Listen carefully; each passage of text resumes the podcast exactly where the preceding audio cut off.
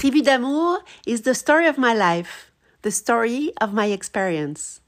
My passion is to meet people.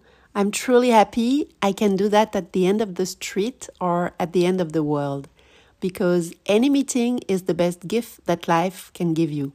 So let's go. Today, I invite you to discover my dear friend Cathy, Cathy Nolan, who is an artist. And I hope you will enjoy as much as I did um, the, the podcast we did together. So enjoy it. Hi, Cathy. Hi, Valerie. I'm so happy we're finally going to make this podcast. I know. I'm excited. Yeah. So, so you are Cathy Nolan, and you are a caricaturist. Yes, Is I that- am. hmm So that's very interesting. I love your caricatures. Thank you. It's just so chilly, and it's uh, do we say chilly? Like so nicely and amazing, full of joy, and Yeah, yeah. Thank you. I've been doing it for a very long time. so. Can you can you share how you just meet that incredible work? Well, yeah, absolutely. And thank you for having me. Um, I am known as Cathy Nolan Art, and I've been drawing ever since I was a baby, actually. Wow! Uh, my very first drawing was at 18 months. wow! I was a baby. I went up to my mother and I said, Big Bird from Sesame Street. And of course, the drawing was a bunch of scribbles and lines. It was not Big Bird, but, you know, my mother. your view of it? Yes, but my mother knew at a young age that I had this talent to draw. And so I was always drawing all my life as a child, all the time. I used to draw on the walls, I used to draw on library books, and um, I was always fascinated by people and their faces and their stories. And I think um, as a young girl, I, I just kind of was fascinated by caricature artists.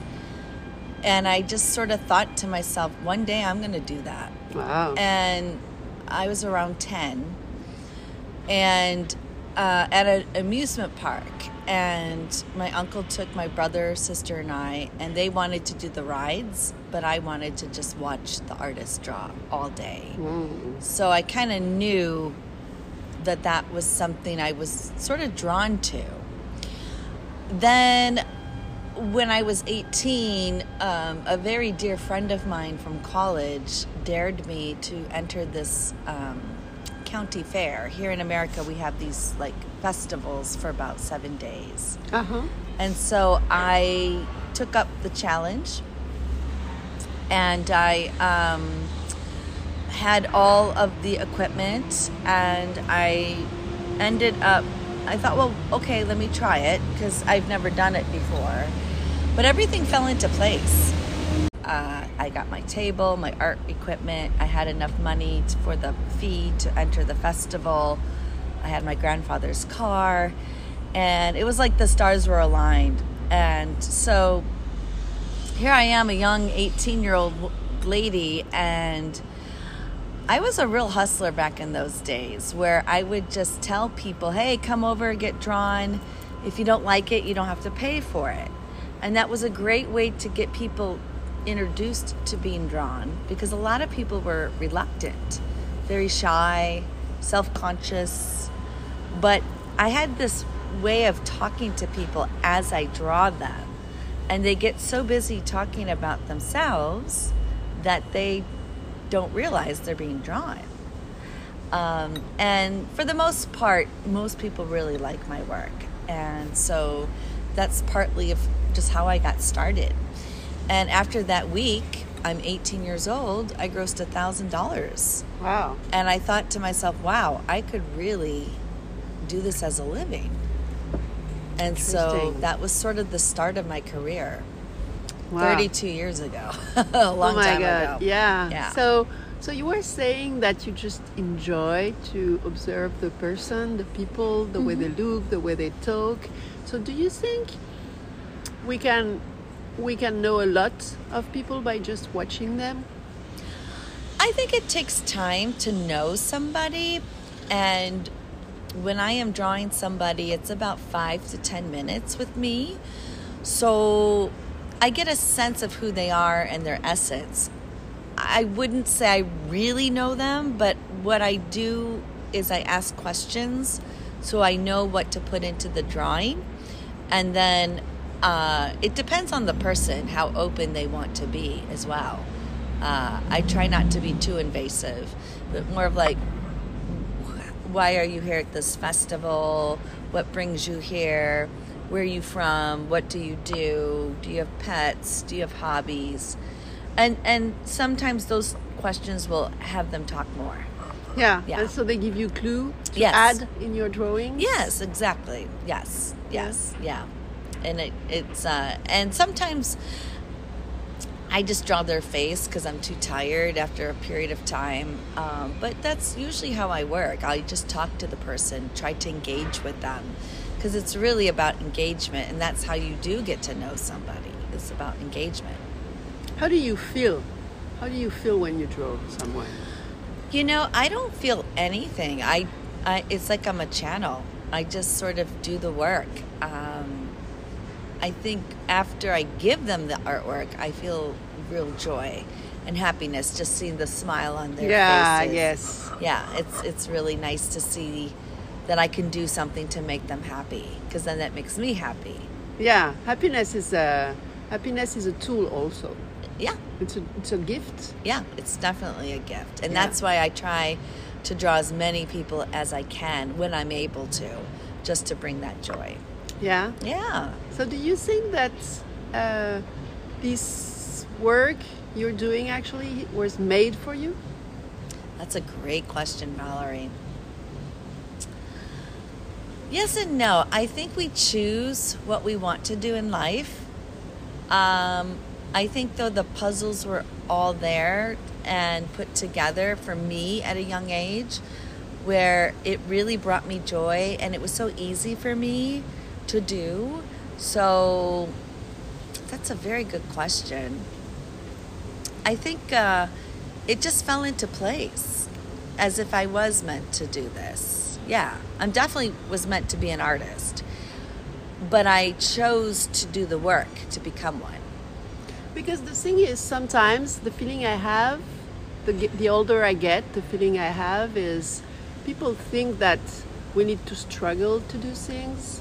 And I, w- I'm just wondering, by the time who goes by, if, if that's a wrong way to just be in your own place. Because if you follow like you did, if you just follow what makes you happy and, and the way you feel when you do something, then maybe it means that you are at the correct place and you, what you do is so powerful because there is no fight. Yeah, no, it's about the flow and Yeah, trusting exactly. the, trusting your rhythm and your flow and knowing yourself to do what you're called to do. Um, sometimes you can struggle. Uh, I think struggle is a part of life, I and it, it sort of helps you get stronger and build resistance to change. Um, for example, during the pandemic, I was not able to draw people at events anymore.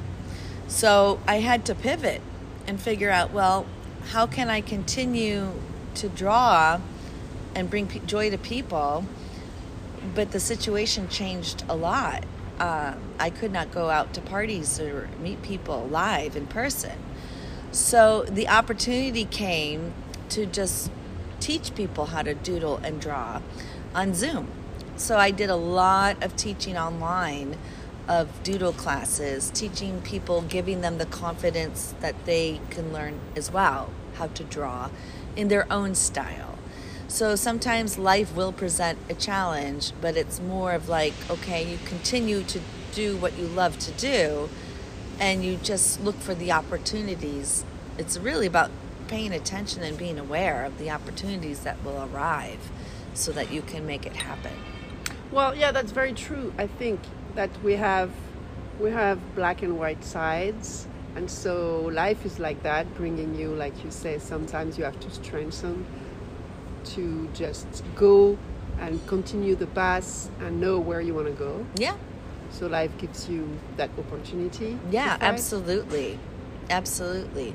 But you know, there were times that it didn't work out for me. Like I thought I would have an animated TV deal and I did really try, but it didn't come to fruition and I think part of that was I guess did I really want it? You know, sometimes you learn by taking the steps to find out if it's something you really want to do or not. And that's okay. That's just part of the journey. Yeah, that, I think that's very true. That's very interesting.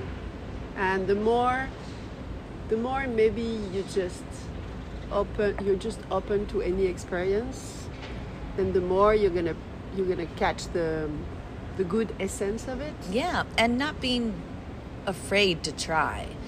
I think you have to try it. Had my friend not dared me to do this county fair, I would have not had a really great career of 30 years drawing for big companies and big corporations and celebrities too. Uh, and it really was a challenge in the beginning, but I, I made the effort to try. And you do have to try. And if it doesn't work out, that's okay because at least you tried. Yeah, you're very right about that. Yeah. So, how do people behave when you're done with the drawing and you give them to them? Most of the time, 90% of the time, they love it. They just, it, they smile or they'll laugh because they think it's funny, uh, or they just smile. Uh, that, and that's really what it's about. It's about a moment of joy, bringing that to that person, and putting in the drawing the components of who they are and what they love to do, or just just drawing them, you know, their faces. Um, I feel like people who don't like the drawing, I feel either I wasn't able to capture their expectation, or they don't like themselves. Yeah, they don't general, assume themselves. Yeah, and they have a very particular thing, and that brings up an example I went through. This woman had me draw her daughter five times, and no matter how hard I tried to capture the essence of her daughter, uh, I finally had to have a conversation with her. Like, look, I, I, I've done my very best, and it wasn't until she shared with me her daughter had changed her nose uh, with plastic surgery, and I think the mother was very. Uh, conscientious of her daughter and her daughter's feelings because it was going to be a present for her daughter. So the mother wanted it in a certain way that would make her daughter very happy. And I've done that before where I will draw somebody who aren't who's not happy and then I'll I'll switch like make the nose smaller or the nose completely not like their nose that they have and then they're happy so that's interesting that's, that's very interesting. Yeah, yeah, because when you draw someone, you're just I like draw what mi- I see. Yeah, so it's like a mirror. Yeah, yeah. I just draw what I see. But there have been times where people aren't happy, and if I have the time, I just say, "Well, okay, I'll just redraw you." Um, or what is it that I need to change and find out the information from them. I don't take offense to it because it's more of like a service. Yeah, you're them, right. You're you right. know? We don't want to take personally things that don't belong to us. Another example, I just did a job Sunday. The bartender at this place wanted me to draw him. Now, this is after four hours of drawing people at a, an event. And I went to show the person running the event, here's the drawing of the bartender. And she thought it didn't look anything like him. And she made a face like, really? That's him? I don't, ugh. And I at first was like, okay. But then when I gave the drawing to the bartender, he loved it. He like tapped his heart. He had a big smile. And to me that's what it's about. It's a not a it's really not about other people's opinion. It's a connection. It's just about how does that person feel when they get a gift like that. So you you can't please everybody in life. But as long as you know who you are and what you do, that's enough. Yeah, I totally agree with that. Yeah, it's enough. You know, as long as you develop that sense of who you are and yourself, you, you can't please everybody, but it's not about it's it's it's about just doing sharing your gifts and doing the best you can. That's really what it's about. Yeah, I think that's about the journey for everyone is about that. Yeah, of it's course. just it's just uh, you need to find the path to, as you say, feel joyful yourself and Mm-hmm. just feel good about who you are and just love yourself. Exactly, exactly. And that is part of the journey. Uh, you know, we're always learning and growing. And uh, one of the things I love about being a caricature artist is as I get older, I get better. It's Yeah. really interesting how I look at artwork from my past. And I think maybe it's just comes with age. You just kind of become a master at your craft over Yes, so, time. yeah. What What do you think about art therapy? I think art is great for therapy, whether you are watching someone create or you're creating yourself. Um, I think it's a way of expressing yourself, and it can be done in so many different ways. But art is a great medium to use for expressing yourself. You, you don't have to be a great artist. You can just grab paints and just paint for the sake of painting, and it's meditative. So I think art therapy can be very good for people. Yeah. Also, you just said you don't have to be good at art, but what does it mean? Well, what it means is you're expressing whatever comes out of the paintbrush. Yeah. Yeah. So it doesn't mean like anyone can become a huge artist, even though someone is going to think that, wow, that's weird what he does, and that it's going to become, I don't know, like uh, Basquiat or, you know, these kind of drawings who are just amazing and different. And Yeah, you just do it for you. Yeah, you exactly. know, and and you will attract people that like it. You know, Absolutely. everybody's different. Everybody has their own tastes, but all you need to do is try. It's going back to just trying and making an effort. Go out to the art store, buy some paints, buy a canvas or the dollar store and and just make some time for yourself to just kind of paint whatever or draw or doodle. And as, as long as it brings you some comfort that's all that matters. Yeah, that's very true. yeah yeah. Everybody has their own way of expressing themselves um, and that can be a nice way of therapy for yourself you know? And it doesn't have to be perfect. It's always about progress not perfection Yeah. So we're here in New York. yes we are brooklyn we're in Brooklyn, and I remember that we went together um, to many places, and we went to Bushwick also, mm. and we saw so many murals. Yes, Bushwick, Brooklyn is known for their art murals on the walls. Um, graffiti art is really big here in New York City. And out in Bushwick, there's actually a walking map that you can download on your phone. I think it's, I forgot the name of it, but I'll get that to you, Valerie. Um, where people can just download the app and then just walk and do a self walk tour of all these beautiful murals. Like there's a gorgeous one of Biggie Smalls, who's from Brooklyn, really well known as a um, hip hop rapper. Um, lots of beautiful colors and paintings, and it's it's really a fun um, a fun part of uh, the whole New York City Brooklyn experience is to check out the murals in, in Bushwick for sure. What did you like the best when you were a student, artist student? I think what I liked the best was learning how to develop colors in um, my portraiture work. Um, I was taught by my teachers about tones, skin tones. Um, like, for example, when I used to do color pencil drawings, start with yellow, then overlap with pink, then flesh tones. Or start with red and then blues and then flesh tones. Um, and I, I liked that we had the freedom to create pretty much whatever we wanted. And that was really nice. Uh, but yeah, art school was good. You know, I, I learned a lot. I learned about, you know, portraiture and techniques, and I've learned a lot about art history. I think it is helpful to know your art history so that you just appreciate more of um, the craft in general. You're talking about colors. Yeah. Is color very important in your life?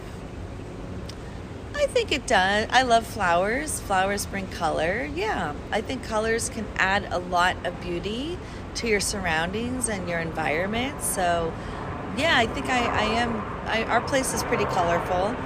Um, I would I say I do think it's part of life and it's a blessing to be able to see colors. But yeah, like oranges and magentas and yellows. I love those colors. Huh. It's very true. You're talking about flowers. It's another thing we have in common, I know. Yeah. We both love flowers, and it's very true. Every time I go to your place, Mm-hmm. I can see so many blooming and beautiful uh, bouquet. Yeah, and that's why I love flowers because they're so colorful, and they can add a lot of um, just energy and joy to someone's home, or even plants. You know, little plants, little succulents, or small flowers. It's just always nice to have some color. Colors and nature. Exactly. Yes. Yes. Do you Yeah. like? Do you like? You, you're living in uh, such a nice area. Can we say where you live? Sure. I live in Williamsburg, Brooklyn, along the East River, and um, it's changed a lot in over the last few years. But what I love about my neighborhood, it's always changing. There's always change going on, and you can walk to Domino Park and look at the beautiful skyline view of um, New York City. And then there's all these little different cute boutique stores, a lot of arts and crafts shops here, jewelry makers, florists, uh, little cute restaurants that have their own unique style. It's a charming neighborhood for sure. It's true that I know you for another passion with your husband. Yeah. You love uh, food and going to restaurants and discover. new places New yeah. places. yeah we definitely love doing that and that's what's wonderful about new york city is there's so many variety of foods south american food uh, brazilian food food from chile uruguay uh, argentina and then there's like japanese and korean chinese like like ethiopian like there's just so much you could get here in new york which is really really like i think it's the capital of the world other people may beg to differ I know you love your city, huh? i do i, I do know. love new york Yeah. I lo- i've been here a long time How long have you been in New York, Katie? um, i moved here january 1st 1997 so i'm not sure what the math is about a little over 25 years yeah it's a great city you know lots of energy lots of changes lots of movement lots of creativity you know it's very inspiring Oh yeah, that's very true. It, it never ends. Do we say that it's uh, the story, who- the the, the, city, that never, s- sleeps Yeah, that is for sure I think I think if you want a true. pizza at 4 a.m you can find it here i mean if you want to order like pork dumplings and noodles at 5 a.m i think there's a somewhere somewhere out there in new york you can get it for Uh-huh. sure Do you go often to museum here in New York? Not as often as I would like to. Um, you know, when you live and work, um, I mean, there are great museums. I, I recently went to the Guggenheim, and that's a great museum. I think it depends on the exhibit. If there's an exhibit I really want to see, I definitely make that happen. But like the Brooklyn Museum is great. Um, the Whitney Museum is wonderful. That's more contemporary art. Um, the new gallery is wonderful with Gustav Klimt and his impressionist paintings. The woman with the uh, the kiss and the uh, the, the there's a portrait of a woman. The gold. There was a movie about it. Um, the woman in gold. Oh yeah, yeah. Um, beautiful, beautiful. Like little galleries too in museums, and of course the Metropolitan Museum of Art. You know, it's never dull, never Yeah. dull, and they're always changing the exhibitions. So it's just knowing what they're exhibiting. And another favorite place of mine is the Morgan Library, which is the library of J.P. Morgan, the banker from the 1800s, and that's just a huge, wonderful library you can go in for free and just look at all these amazing artifacts and books and pieces of artwork that he collected over his time span. So New York You is know- amazing. This is this reminds me, and I wish maybe we can go to this place together because I don't know if it's still open. But I remember that I've been searching information on internet to where to go, and I found that there is a place somewhere in New York, which is like in between a museum and a library, where you can see all these art book people give, like artists give. You know, when you learn how, I don't know how you call that, like an inspiration or daily mm. routine book. Mm-hmm. So they have like thousands and thousands of books, mm. like cahier, we call that a cahier, mm-hmm. okay? And uh, people like students, like you, for example, you're gonna Oh. give your book. Yeah, it, we had that um, the art sketch library. Uh-huh. That's what it was. Yeah. But they're no longer here. I think with the pandemic, certain businesses had to close down. Oh, that's so sad because it was amazing. that's an look, yeah. that's an Because amazing idea. What it was was um, for the people listening. Anybody could take a journal and just doodle in it, draw it, paint it, and then it actually became a library where you could just go in and look at all these amazing sketchbooks Yeah, sketchbooks. That's it. journals um, and i don't i actually don't know if they're still in existence but I think was, they closed. They did. I think yeah the because pandemic. well yeah I have to check, but I think but I thought the idea they idea used to be here in williamsburg yeah yeah the idea is so amazing. Yeah, and they were selling uh, pens and notebooks as well for people to doodle and use. And you had your own ISBN number. Um, and it really was a great concept. I don't know what happened with that company. I have to check because Yeah. I thought that was such an inspiring place where to go Yeah, to just yeah. discover because that's what I like with art. Yeah. Is See what other people do Yeah, exactly. and how they express themselves. Yeah. It's always fascinating. And I always love meeting other artists too Yeah. and finding out what inspires them, uh, what makes them do what they do, uh, or their approach to certain methods. That's always interesting. yeah, because it, it helps you to just uh, improve new things, new ideas. Yeah, for sure. Just inspiration. yeah, definitely, definitely. Always learning and growing. That's what it's about. Yeah. Yeah. Great. So you are. I can feel your energy, and I can feel that you are a New Yorker girl. huh? I am. I am. Even though I'm from Chicago, I've been here a long time.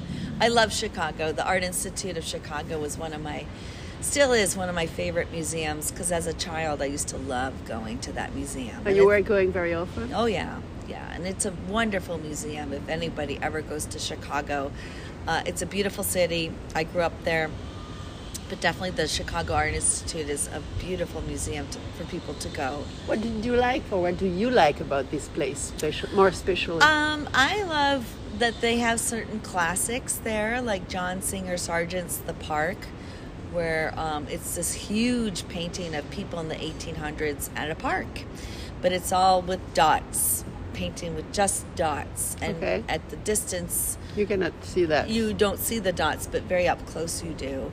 They also have Picasso's Blue Man, which is the it, during Picasso's blue phase, um, the blue old man with the blue with the guitar during his blue phase.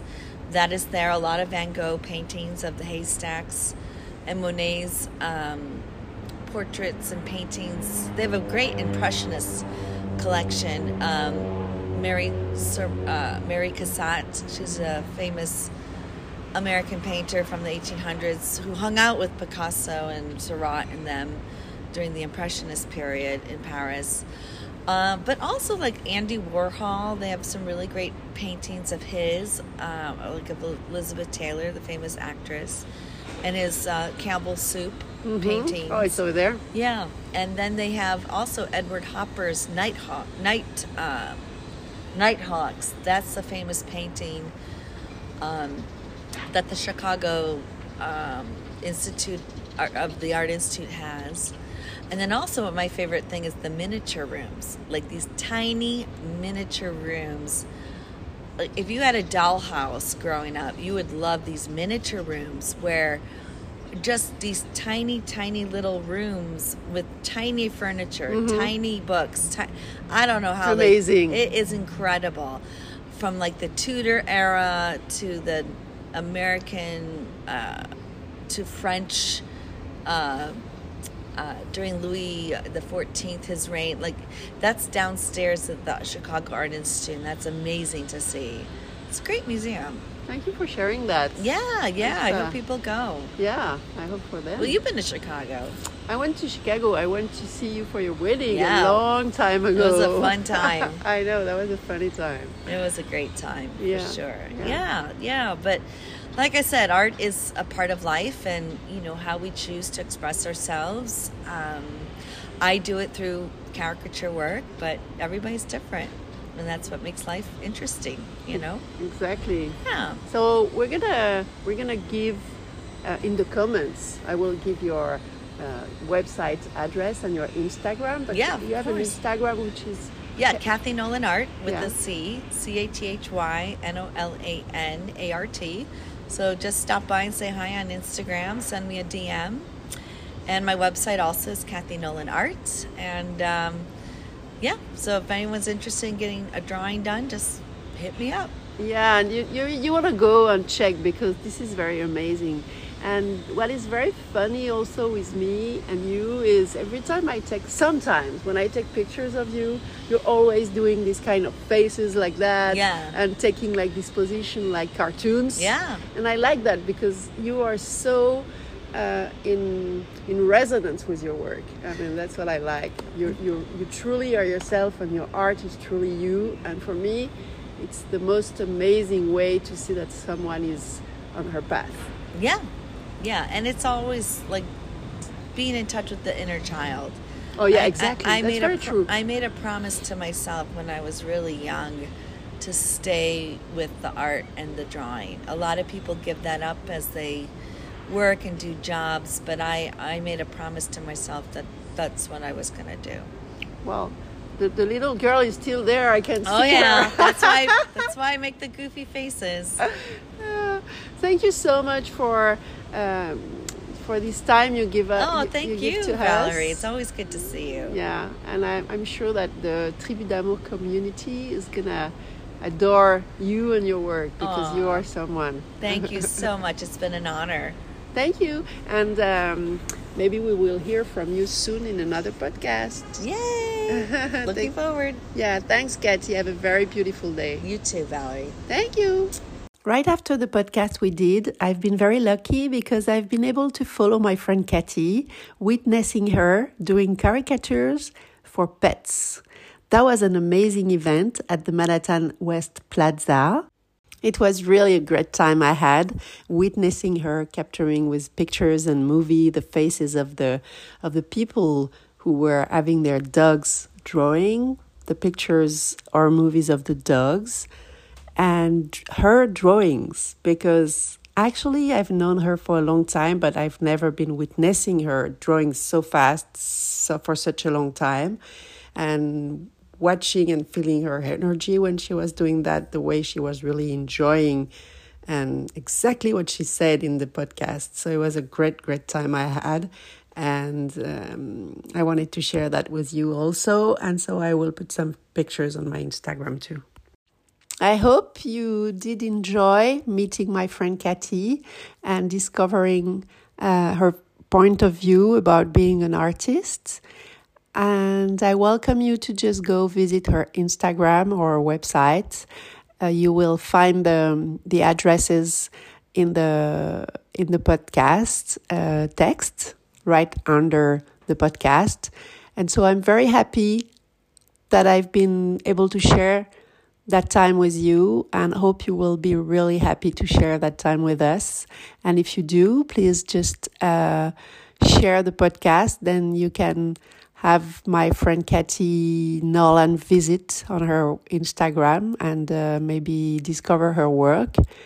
And also for Tribu d'Amour, it's great that if you can share, um, because that's what it's about. Love is about sharing. Bye bye.